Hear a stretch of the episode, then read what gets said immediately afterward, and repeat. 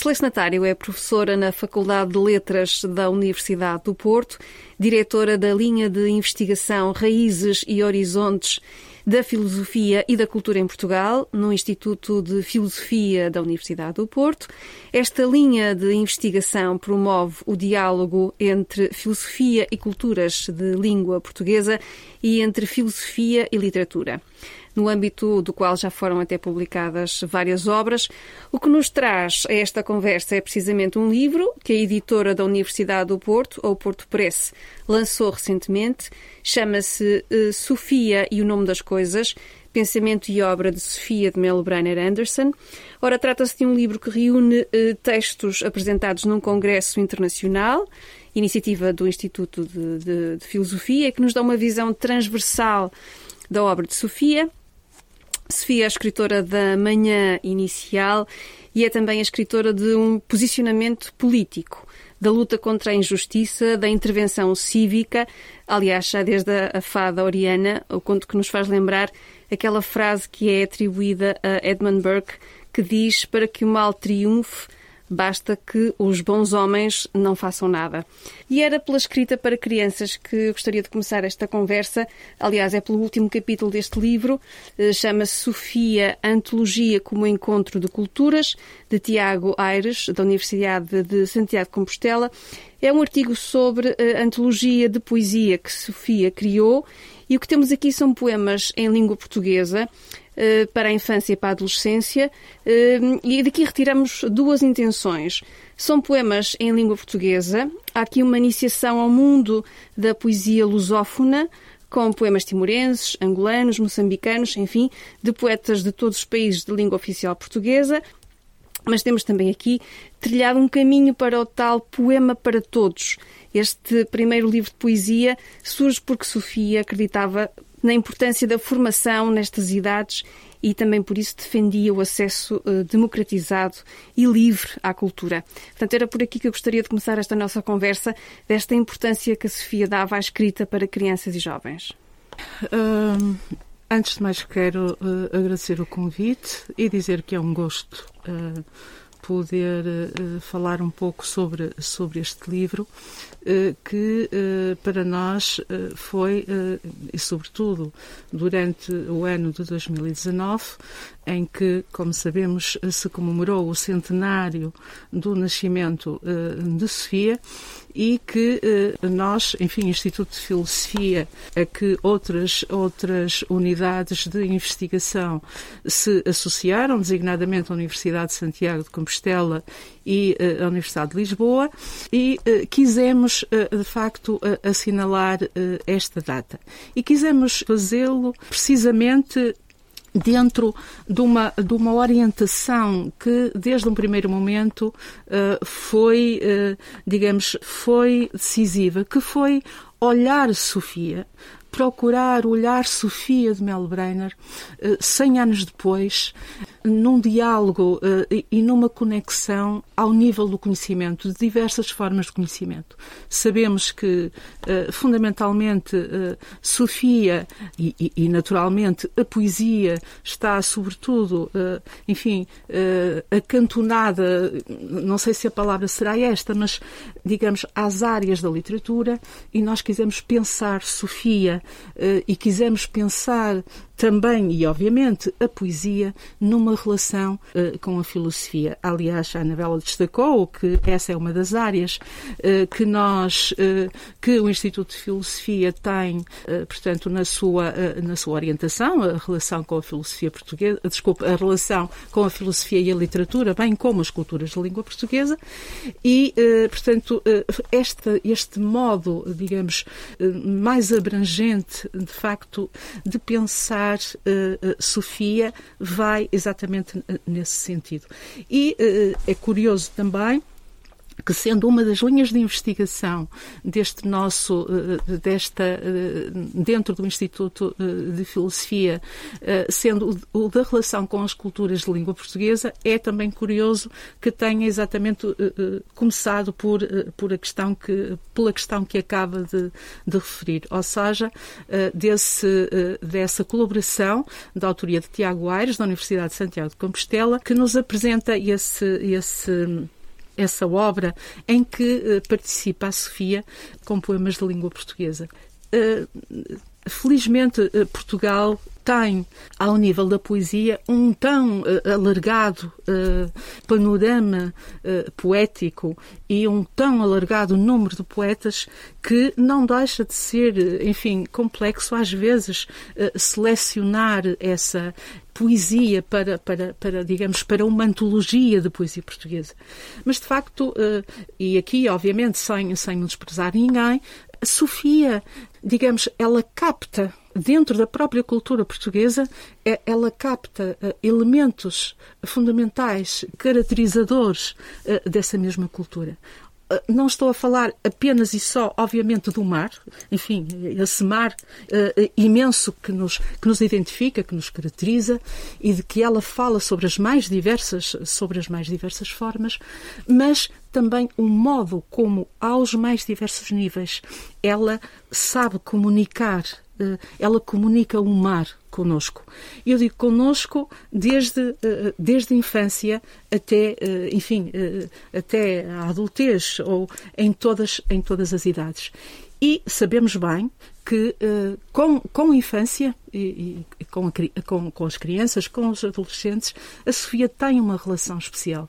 Não só pela sua própria experiência como mãe, como mulher, o modo como ela, eh, digamos, inclusivamente em diversas entrevistas, estou-me a lembrar de uma entrevista, por exemplo, a Eduardo Prado Coelho, em que ela, eh, portanto, em que ela questionada precisamente, eh, precisamente sobre a, a, a parte da, da, obra que são os contos exemplares e as histórias do mar, em que ela, confrontada com essa pergunta, diz: Eu não tive alternativa senão contar essas histórias.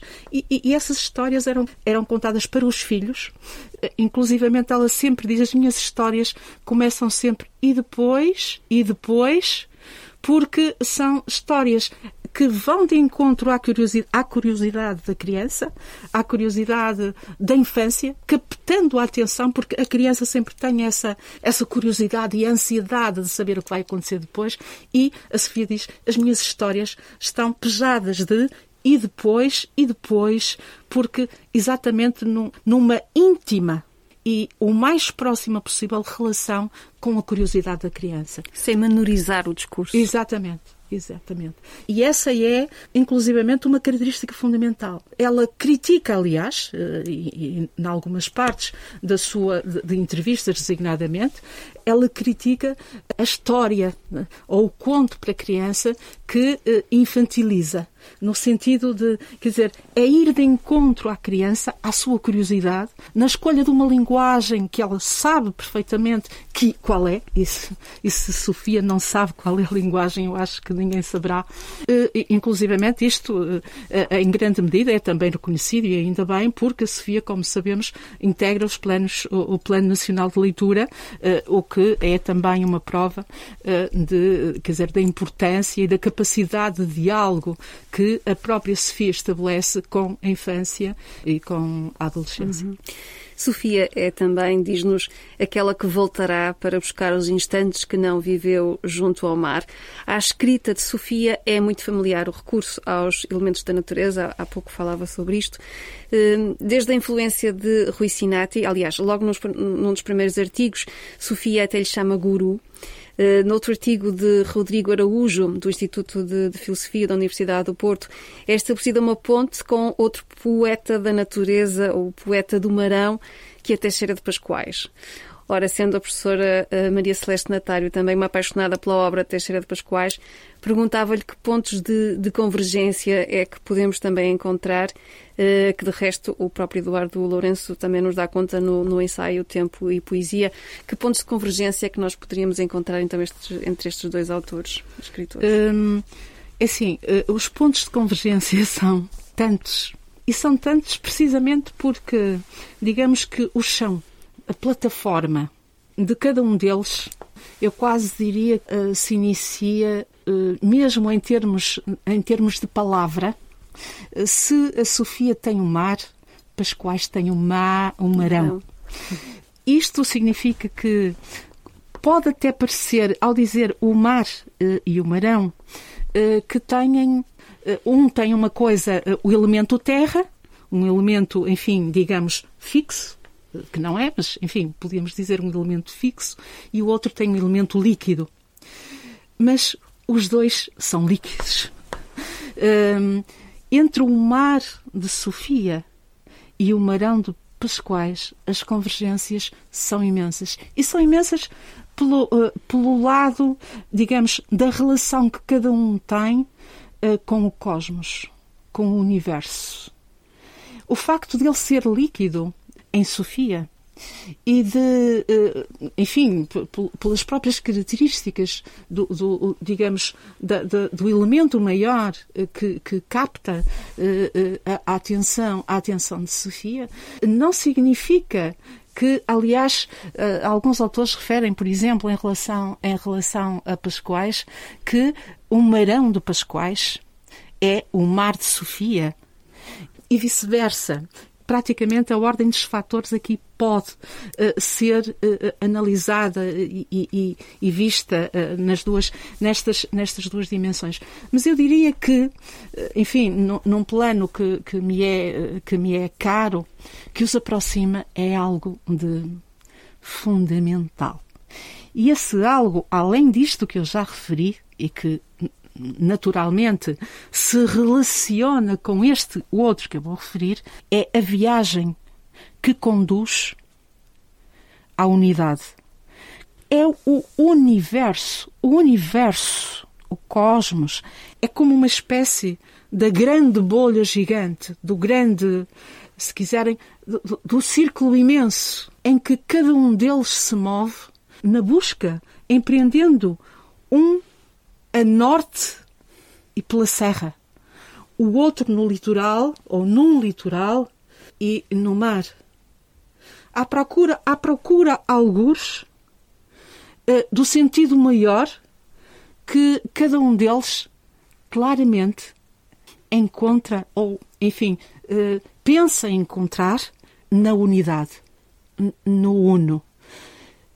E em que, em Pascoais, uh, claramente esse caminho é sugerido pela serra, pela montanha, que obviamente tem que ver também com a geografia de cada um deles, porque Pascoais nasce, nasce no sopé da Serra de Marão, em Amarante, e Sofia nasce no Porto. E nasce no Porto, mas, quer dizer, o mar é alguma coisa que constantemente a, a, a orienta. E, eh, obviamente, que em termos biográficos eh, sabemos, e a Sofia está constantemente a recorrer a esses elementos, a importância que o mar tem também na sua construção, na, sua, na construção da sua personalidade e, e, a constante relação que ela tem com o mar, para onde ela vai nas férias, fins de semana e etc. E, portanto, toda essa, eh, para além dela estar próxima, portanto, ela morava no, no Campo Alegre, o mar está ali a seus pés, aliás, a própria quinta praticamente ia quase, não ia, não ia até ao mar, mas ia quase uh, até ao mar, era praticamente sair e o mar estava bem perto, e, e o mar era o, o, modo dela conectar com os deuses, saindo do efêmero é? e procurando em algo superior, num, num, num mais além, que a levasse até. Pois, no fundo, são meios, eh, são... São, são formas de, de quer dizer, Exatamente. E no fundo também de, de viagem. E no fundo exatamente que eu também referi, era aliás. Uh, o tema das viagens é, é, outro dos temas que, que é abordado neste livro.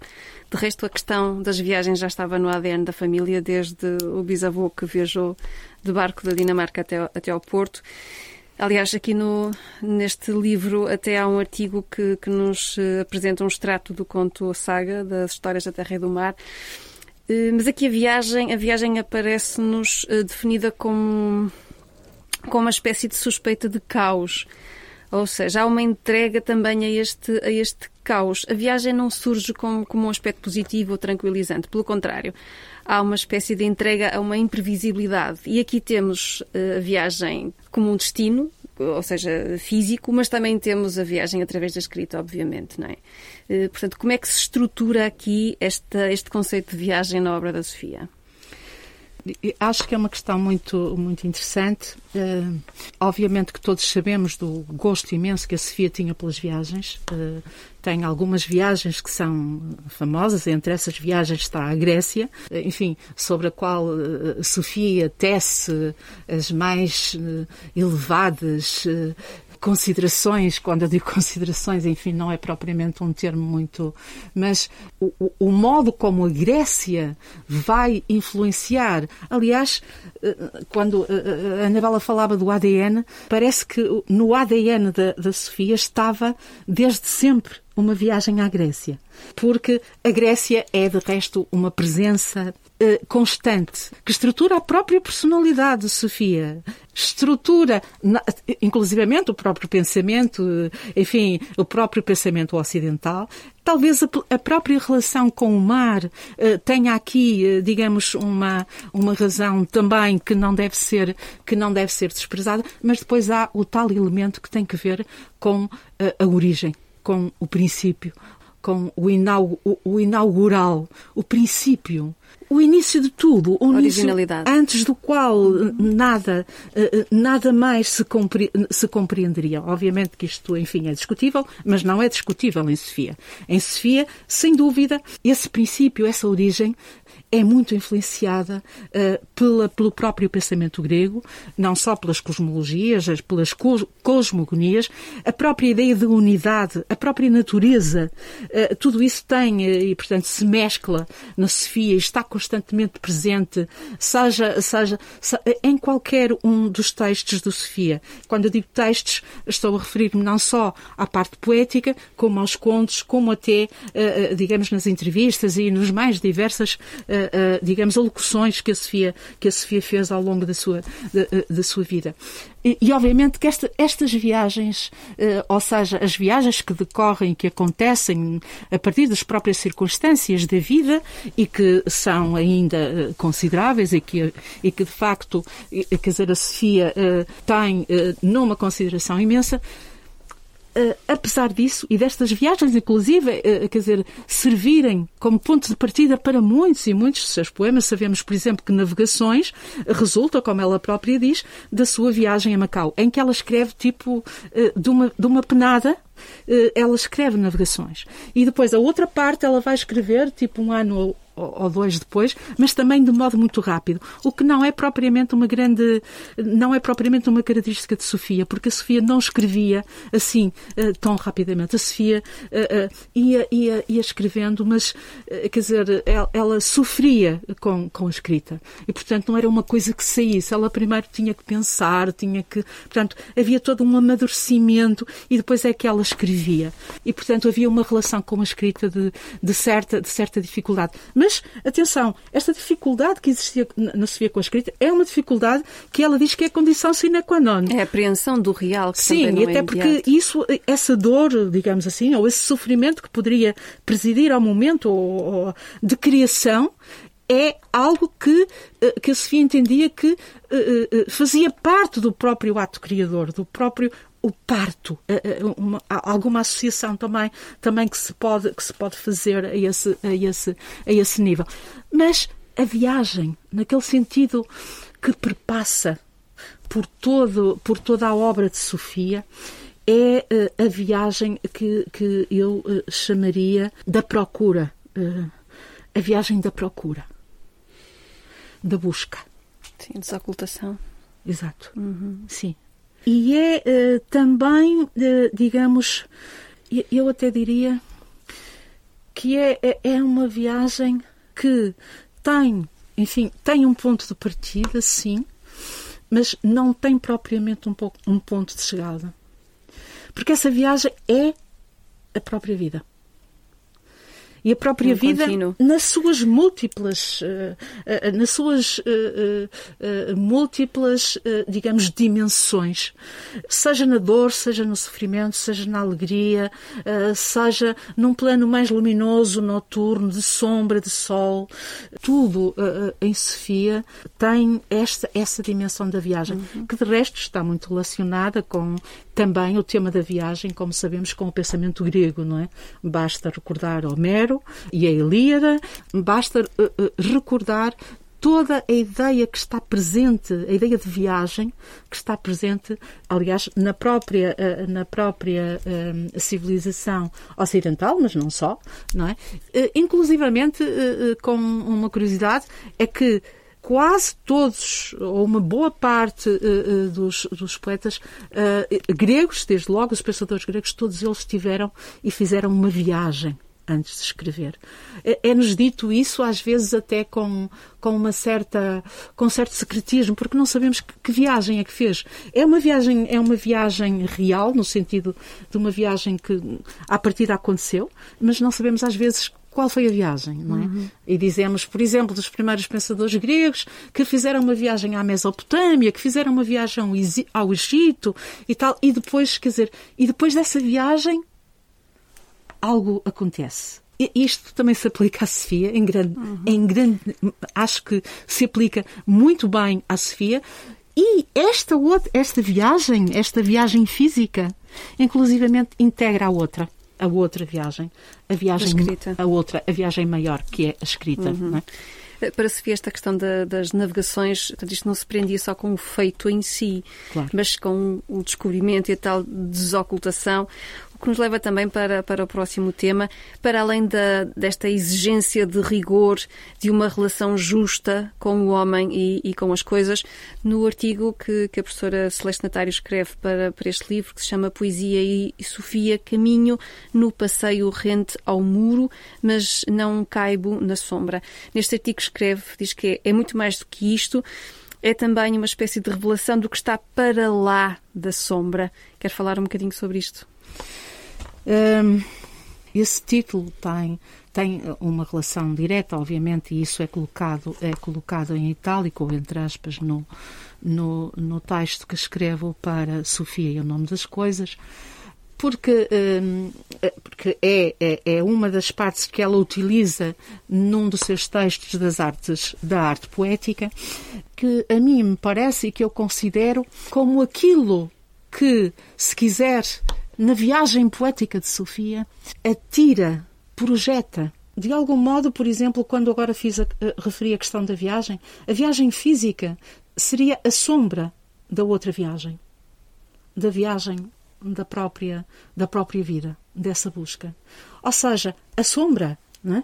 a sombra é algo que nos, que nos uh, indica um caminho, mas nesse caminho nós vamos encontrar sempre que algo o excede, que algo está além dele. A sombra é projetada por algo.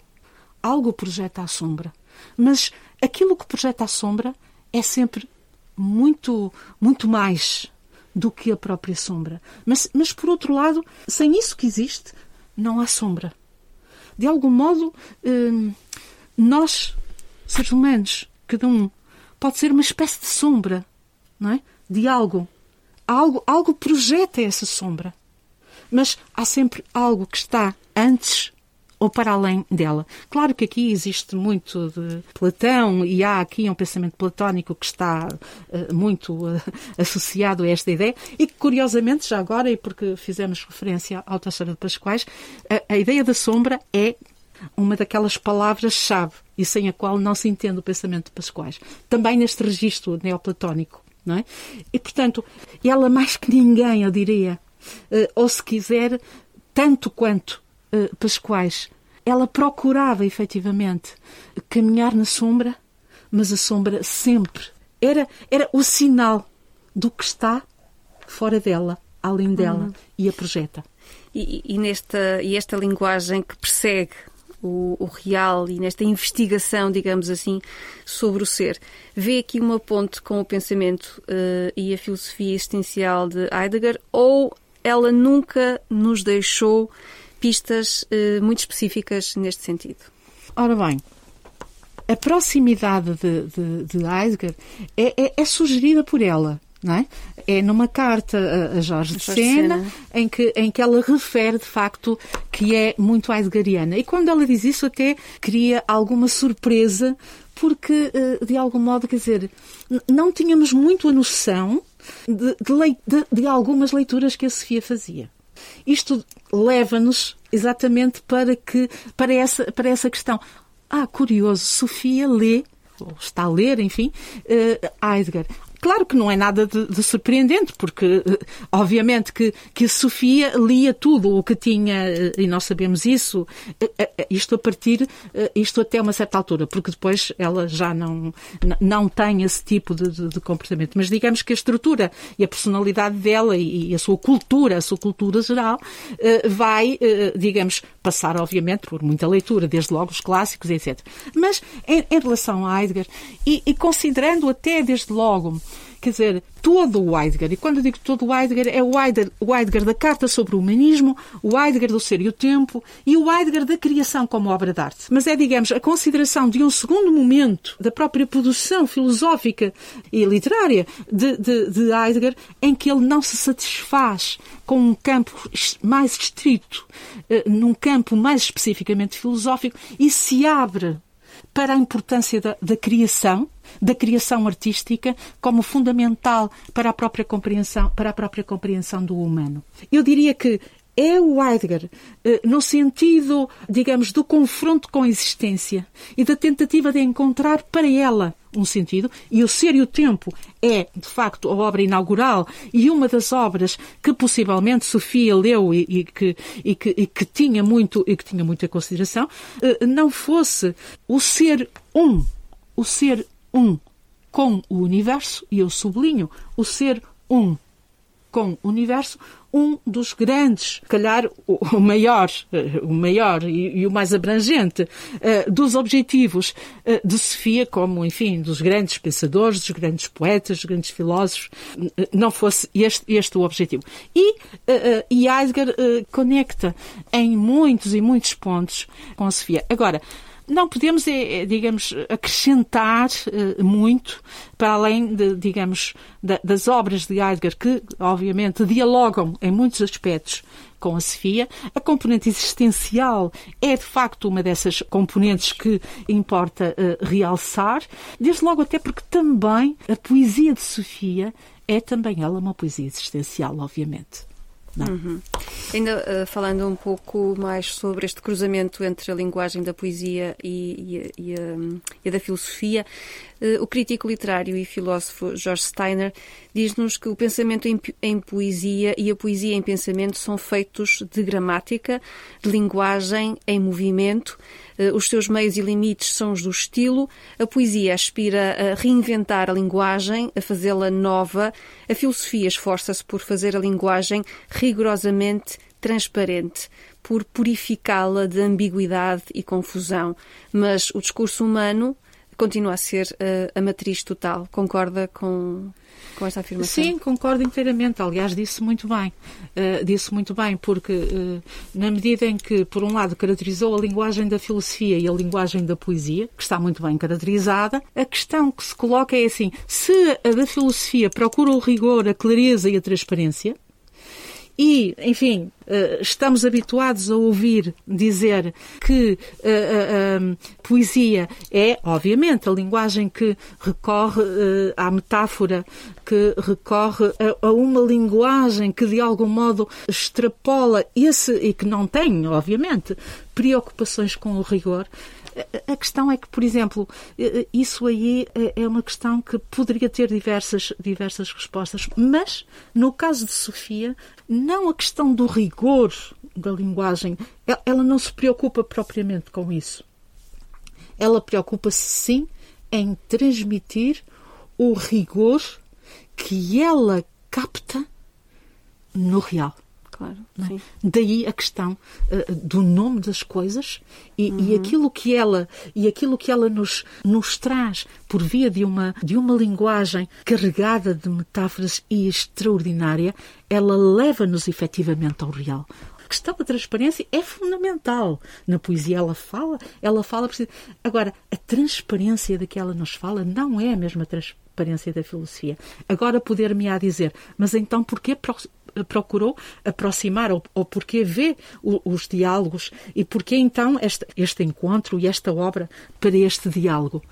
É que efetivamente, apesar do, do método, ou apesar dos meios serem, serem meios que, eh, digamos, ortodoxamente são considerados, eh, enfim, diferentes, é que eles visam o mesmo que é um conhecimento mais aprofundado, um conhecimento que traga, que apazigue uh, um conhecimento que nos permita entrar mais profundamente no humano, dizê-lo, apresentá-lo, dar essa tal transparência, que essa tal transparência seja possibilitada, que ela possa ocorrer. E nós sabemos que às vezes conseguimos mais isso na poesia do que, Precisamente. Na, do que na filosofia. Ou seja, uh, o poema pode uh, tornar próximo o inacessível, como nos diria Eduardo Lourenço. Sem dúvida, sem dúvida, sem dúvida. E aí o Eduardo Lourenço é extraordinário. Em Tempo e Poesia, onde uh, ele nos apresenta uma. onde ele nos traça um perfil da obra, eh, da obra uh, e do pensamento de Sofia. Eu até estou a dizer isto e quase me arrepio, porque depois de lido uh, esse perfil de Eduardo Lourenço de Sofia, nós ficamos assim. Não é possível dizer mais Está nada. Está tudo dito, não é? Pois é. Mas também, como Eduardo Lourenço, em termos de, de, nos trazer um outro tipo de clareza por via da análise Sim. crítica, não temos. Ficam os livros, lá está, Exatamente. fica a linguagem. Sim, claro. Uh, depois do resultado de todo este trabalho, qual foi para si, uh, se não a maior revelação, a maior curiosidade? Ou, uh, o que é que extrai eu, de todo este sim, trabalho apresentado? Sim, é assim, aquilo que eu registrei é, digamos, a excedência, uma agradável surpresa porque pensei que num primeiro momento essa conexão e esse diálogo com diversas áreas uh, do conhecimento iria ser mais difícil e iria, ao nível da parte da literatura, uh, enfim, conhecer mais algumas fronteiras, Barreiras. Ou, ou melhor uhum. dito, enfim, algum tipo de muro. Okay. Uh, de facto, não encontrei isso. E, e, até, curiosamente, aqui destaco, por exemplo, em, em Santiago de Compostela, alguns, alguns investigadores da Universidade de Santiago que, eh, digamos, conheciam eh, muito superficialmente a Sofia eh, e entraram na Sofia pessoas da literatura, pessoas de, de outras, de outras áreas que não as, as mais da filosofia e, e, vi que, que esse diálogo é possível. Aliás, se eu não entendesse que esse diálogo era possível, também não tinha uma linha de investigação na relação da filosofia com, com a literatura. E que tem tido um, um, um bom acolhimento e também, uh, obviamente, que uh, a Universidade do Porto e o Departamento de, de Editorial, e aqui também uma palavra à professora Fátima Vieira, que, e, que ela é, sendo ela também alguém da literatura, penso que também está em, em conexão com este olhar de, de, de, de relações, de diálogos com as diversas áreas do conhecimento. Sofia de Melo Brenner Anderson eh, é a sua relação com o real e com a autenticidade, é o esplendor da presença das coisas. Lembra-nos também este livro lançado pela Porto Press, Sofia e o Nome das Coisas, pensamento e obra de Sofia de Melo Brenner Anderson, organização de Maria Celeste Natário, a quem agradeço a disponibilidade para ter esta conversa connosco. Eh, da influência de nomes como Rui Sinati e Teixeira de Pascoais às viagens, da relação com a filosofia à escrita para crianças, o que temos nesta obra é um olhar transversal sobre a vida e a obra desta escritora, a quem Herberto Helder nos diz: em cada palavra salva-se a totalidade do espírito. Terminava esta conversa com uma frase de Sofia, publicada num artigo de opinião de 1975 e que também consta deste livro, que diz: Creio que o poema para todos é, dentro da cultura em que estamos, o poema mais difícil de escrever. Creio que esse poema é necessário e por isso tenho procurado encontrar um caminho para ele. O título deste texto é A cultura é cara, a incultura é mais cara ainda. Muito obrigada. Muito obrigada também.